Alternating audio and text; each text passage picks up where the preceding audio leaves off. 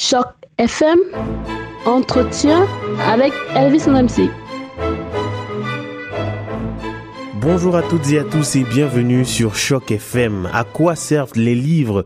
C'est plus ou moins à cette question que je vais tenter de répondre avec mon invité d'aujourd'hui, Rosemary Doyle, puisqu'il s'agit d'elle à publier il y a quelques semaines seulement un court roman qu'elle destine aux jeunes de 6 à 9 ans et qui sent bon la nostalgie. C'est un texte qui vous donne à lire ce que la littérature, même lorsqu'elle se destine aux enfants, peut avoir d'extraordinaire à offrir. Ce texte est un florilège d'émotions et le récit d'un monde qui n'existe peut-être être plus déjà. Bonjour Rosemary Doyle. Bonjour monsieur. Comment est-ce que ça va? Je le disais tantôt, vous avez publié ce texte sur lequel figure une mention qui indique qu'il est destiné aux enfants de 9 à 6 ans. Mais compte tenu de la grande dose de nostalgie dont il est pourvu et des leçons qu'il nous livre sur les changements importants qui surviennent dans la société canadienne en général et singulièrement dans la vie d'individus comme vos personnages, le texte ne doit-il pas aussi être adressé aux adultes? Ben, je crois qu'en premier, il faut pas oublier que le monde de Rosemary est vraiment destiné aux enfants. Cependant, ça ne veut pas dire euh, qu'il ne revêt aucun intérêt euh, pour les adultes. Et euh, j'espère que les parents et les grands-parents qui lisent ce livre à leurs petits vont trouver dans mon livre des choses qui les intéressent.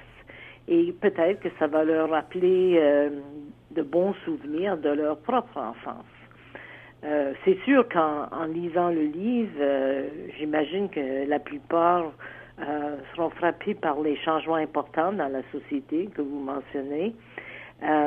et ils vont peut-être être encouragés à réfléchir à leurs propres expériences. par exemple, je parle des patients de mon père dans mon livre. Et on voit bien que la, situation de santé au Canada a beaucoup changé euh, si on compare euh, euh, ce, qu'on connaît aujourd'hui avec ce que mon père a connu au début de sa pratique. avant l'introduction du régime de santé universel au Canada dans les années 60,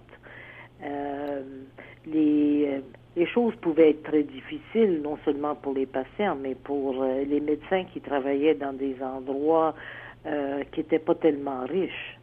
Euh, mon père, par exemple, avait beaucoup, beaucoup de patients parce que ça faisait dix ans qu'il n'y avait pas eu de médecin dans mon, mon, village natal. Donc, il y avait beaucoup de gens qui avaient besoin de services médicaux. Et en plus, euh, il y avait aussi beaucoup de cultivateurs assez pauvres qui ne pouvaient vraiment pas se permettre de payer euh, mon père pour les services euh, qu'il leur rendait. je parle dans mon livre des, des produits de la ferme que les fermiers donnaient à mon père en guise de paiement et des, bien des tartes euh, que nous avons reçues aussi, euh, qui étaient très bien, mais qui payaient pas beaucoup les comptes pour mon père, j'imagine. Mais avec l'introduction du régime euh, de santé universelle, mais là, la situation financière de mon père s'est améliorée aussi. Et en plus, ces patients n'avaient plus à se demander chaque fois qu'ils étaient malades, est-ce que je peux me permettre d'aller voir le médecin? Mm-hmm. Mais je, je, précise euh, entre parenthèses parce que vous parlez de ces deux mondes-là que j'ai beaucoup aimé euh, une référence à une poêle en bois euh, que vous faites dans le texte, poêle en bois ah sur laquelle on peut déposer les vêtements pour les réchauffer en même temps qu'on peut l'utiliser pour faire cuire de la nourriture. Je trouve ça absolument formidable parce que Rosemary fait un parallèle entre ce cette poêle en bois là et puis les poêles un peu plus modernes que l'on a et dans lesquelles on n'oserait pas agir de la même manière. Alors je précise que votre texte se découpe en, tableaux, euh, chacun d'eux offrant au lecteur une rencontre euh, entre Rosemary et un membre de sa famille. Euh, lorsque justement elle fait des gâteaux avec sa mère, cette dernière évoque ce qui fut l'école lorsqu'elle était élève. elle aborde notamment la discrimination dont étaient victimes les franco-manitobains, à qui on interdisait l'apprentissage de leur propre langue, c'est-à-dire le français. ce texte a-t-il une vocation politique et, et que deviennent les communautés franco-manitobaines à qui ces interdictions ont été faites Je vous pose la question en sachant quand même que vous vivez désormais à Ottawa. Oui. Ben, encore une fois, il faut se rappeler qu'il s'agit d'un livre pour enfants. C'est pas une mission politique que j'avais. Cependant, euh, je constate que l'éducation au Manitoba s'est beaucoup améliorée euh, pour les francophones à travers les années. Ce que moi j'ai connu à l'école au Manitoba était très différent de ce que ma mère a connu et euh, ces souvenirs et que je décris dans mon livre euh, reflètent ça. Euh, par exemple, ma mère avait besoin de, de serrer les livres euh, français si elle voulait enseigner en français euh, pendant des heures euh, qui n'étaient pas permises par la province. Mhm. Moi, quand j'allais à l'école, euh, c'était des religieuses qui enseignaient les premières années et elles enseignaient vraiment tout en français, même si les livres étaient en anglais. Mais à partir de la quatrième, cinquième, sixième année, on a, on a commencé à voir non seulement le français et les cours de religion en français comme de raison, mais on a commencé à introduire d'autres sujets, par exemple l'histoire. Et euh, moi, j'ai toujours aimé l'histoire, même quand j'étais euh, très jeune. Euh, j'aimais l'histoire, ce qui était un peu particulier parce que la plupart des enfants ne se raffolaient, raffolaient pas de l'histoire. Mais moi, j'ai suivi à l'école secondaire deux cours d'histoire. Un cours en français et un cours en anglais. Puis je trouvais ça euh, assez divertissant de, lire les, versions très différentes de l'histoire en français et en anglais. Parce que là, je, voyais bien que souvent les héros d'une version étaient les vilains d'un autre. Euh, alors, même plus tard, euh, ma mère, quand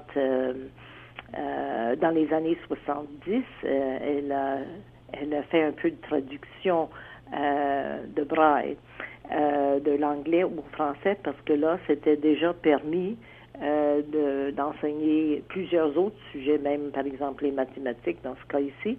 Et elle a fait la traduction pour ça. Puis je crois qu'aujourd'hui, c'est peut-être plutôt une question d'assimilation qui menace l'utilisation du français au Manitoba que les lois de la province. Je pense qu'aujourd'hui, les gens ont vraiment l'occasion d'avoir une éducation, une bonne éducation en français, et même au niveau postsecondaire, ils peuvent étudier à l'Université Saint-Boniface et suivre les cours en français. Okay. Donc on, on, on, constate effectivement euh, un grand changement au cours de, de, de, de, des années qui sont passées, grand changement que vous avez traversé avec des gens pour le moins important pour vous. Euh, et c'est peut-être la raison pour laquelle vous dédiez ce texte à vos parents, euh, Francis Patrick et Marie-Thérèse Doyle. Euh, que gardez-vous de ces parents qui ont été très présents, qui sont très présents dans le texte? Alors, je, je rappelle que c'est assez difficile de faire la différence entre Rose-Marie, qui est le personnage, et vous-même, parce qu'on a le sentiment que, ou bien on a la certitude que la vie de Rose-Marie est très imprégnée de vos expériences à vous. Et c'est donc la raison pour laquelle je parle du personnage pour m'adresser à écrivaine et, lui demander qu'est-ce que vous gardez de ses parents qui sont très présents dans le texte. Oui, ben je pense qu'on peut dire que, le texte est autobiographique. Euh, la plupart de presque tout ce que je décris euh, s'est passé et que j'ai connu. Euh, alors, de mes parents, ben, si je parle par exemple de ma mère, c'était une femme toujours de mise, excellente cuisinière. Elle, au début des années de pratique de, mon père, c'est elle qui l'aidait à la clinique. Elle était rendue aide infirmière, elle était réceptionniste, était comptable, elle faisait toutes sortes de choses comme ça.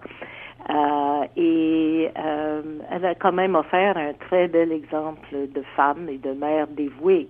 Puis plus tard dans la vie, euh, lorsque nous étions plus grands, elle, a fait honneur à sa première carrière d'enseignante en suivant un cours euh, de braille en français afin de pouvoir traduire des textes d'école de l'anglais au français pour permettre à un jeune garçon aveugle dans notre village, de continuer à vivre euh, chez lui euh, tout en suivant des cours à l'école à Sainte-Anne. Puis elle était une de seulement deux personnes au Manitoba qui pouvaient entreprendre un tel travail.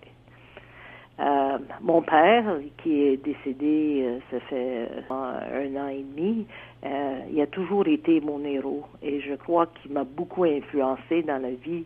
nous avions beaucoup de choses en commun, l'amour de la littérature, de la musique.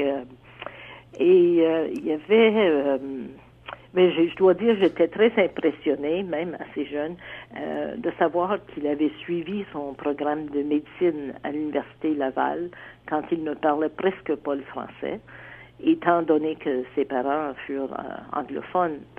Et j'imagine que pendant les années 40, euh, c'était autant un défi qu'une aventure pour, pour mon père de se déraciner du Manitoba euh, et de s'établir dans une province euh, complètement différente de celle qu'il avait connue, euh, avec une culture, une langue qui lui était étrangère. Puis je crois que c'est ce, même goût de la découverte de, culture que mon père a connu qui m'a inspiré dans mes propres voyages. J'ai fait, j'ai visité plus de 50 pays. Et euh, mon premier voyage était en France. J'ai travaillé en France pendant un, été. Euh, et euh, une deuxième euh, l'année suivante, je suis allée en Espagne et j'ai suivi des cours d'espagnol. mon père avait une âme d'artiste et il dessinait, il écrivait avec grand talent. En, en, plus de pratiquer sa carrière, de s'impliquer beaucoup dans euh, dans le domaine de l'éducation pour les francophones, même si lui-même n'était pas francophone. Puis je trouve que c'est notable qu'à sa retraite, à 72 ans, euh, il a appris à utiliser un ordinateur. Il a écrit huit livres euh, avant sa mort à 93 ans. Il avait le cœur très sensible. Et lorsque mes parents partaient en voyage d'amoureux, qui décrivaient euh, il nous écrivait des belles lettres remplies d'émotions, euh, puis disant comment il nous aimait et comment, par exemple, il avait dansé avec euh, notre mère comme de nouveaux mariés. Puis le lendemain, nous recevions souvent une lettre de, notre mère qui était un peu plus pratique. Puis elle débutait ses lettres, je me souviens de ça, avec les mots suivants. Maintenant que votre père vous a écrit, laissez-moi vous donner les nouvelles. wow. Wow, c'est c'est phénoménal. Merci infiniment euh, Rosemary Doyle de partager avec nous ces euh, excellents souvenirs là, très très émouvants. Je rappelle donc que nous sommes avec l'écrivaine Rosemary Doyle qui nous présente son texte Le Monde de Rosemary publié il y a quelques jours seulement à Ottawa chez Interligne. Alors euh, votre personnage est une jeune fille curieuse qui savoure sa vie auprès de parents et de grands-parents qui sont toujours disposés à répondre à toutes ces interrogations.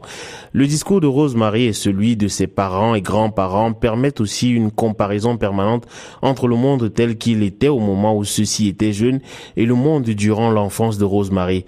Euh, ce texte aurait-il pu s'intituler euh, Le roman de la nostalgie je crois que l'accent est plutôt sur la famille que sur la nostalgie qui en découle, qui découle de l'histoire. Alors, je pense que euh, j'aime bien le, titre qui d'ailleurs euh, a été euh, suggéré par ma petite fille Émilie. une journée quand j'ai su qu'on allait publier mon livre et je l'avais terminé, sauf je n'avais pas donné de titre encore. Et euh, j'étais en train de songer à ça et euh, la maison de publication trouvait que mes titres étaient un peu trop longs. Alors moi, parce que là, l'importance de la famille, blablabla. Puis là, j'étais en train de songer à ça et ma petite fille a dit euh, Qu'est-ce que tu fais, grand-maman? Je dis Ben, je change à un titre pour mon livre. Elle dit De quoi pars-tu dans ton livre? Alors, je lui ai expliqué que je, je racontais les expériences euh, d'une petite fille euh, euh, qui était vraiment moi-même. Et elle, elle, a réfléchi un petit peu, puis elle a dit, ben, pourquoi tu l'appelles pas le monde de Rosemary? Wow. Et voilà, c'est ce que j'ai fait. Comme on dit souvent, la vérité sort toujours de la bouche des enfants. Alors, euh, Rosemary Doyle, avant de nous quitter, euh, j'ai envie de vous poser la question suivante. Imaginons un instant que euh, Rosemary était jeune, avait cet âge-là en 2017. que pensez-vous qu'elle porterait comme regard sur le monde des enfants d'aujourd'hui? Ben, probablement ce qu'elle constaterait qui est le plus différent est l'importance aujourd'hui de l'Internet et de l'informatique, parce que euh, quand euh, Rosemary était petite, comme de raison, si elle cherchait des renseignements, il fallait les trouver dans un livre. Mhm. Et même mes propres euh, enfants, quand ils étaient jeunes, très jeunes à l'école, c'était encore les livres. Graduellement, euh, l'informatique a, pris une certaine importance, euh, surtout pour eux dans les années d'études secondaires. Mais là, aujourd'hui, je remarque que ma petite fille qui a 8 ans et même celle de 5 ans, ils vont automatiquement euh, chercher des renseignements euh, très facilement quand on leur permet, euh, à l'Internet ou au, téléphone. puis c'est de voir cette facilité. par exemple, nous le faisons aussi, mais pas avec la même facilité que, ces enfants-là. Mais tout de même, en dépit de, des différences qu'on voit, je pense qu'elle Rosemary verrait aujourd'hui euh, le même amour euh, dans sa propre famille euh, et les familles de ben, la famille de son fils aîné, qui est marié, qui a trois enfants, elle, elle, verrait ce même amour qu'elle-même a connu comme enfant. Et il y a toujours les dîners le dimanche ici à la maison. Il y a les voyages en famille que ces petits font avec leurs parents, comme nous avons fait avec nos enfants et comme mes parents ont fait avec nous. Alors, euh, peut-être les rôles de parents-enfants sont un peu moins définis aujourd'hui qu'avant, mais il y a toujours l'amour qu'on voit. Wow très très belle note pour euh, pour se séparer. Euh, l'amour, continuer à vivre l'amour au sein de la famille et puis l'amour dans la société en général. Merci infiniment Rosemary Doyle d'avoir accepté de répondre à nos questions. Je rappelle que vous avez publié il y a quelques jours seulement le texte intitulé Le monde de Rosemary, c'est à Ottawa aux éditions aux éditions Interligne, un texte que je recommande chaudement parce qu'il sent bon la famille et aussi un tout petit peu la nostalgie. Merci beaucoup Rosemary Doyle. Merci, ça me fait plaisir de vous parler. Je vous en prie, passez une bonne journée. Merci. Bye Au revoir.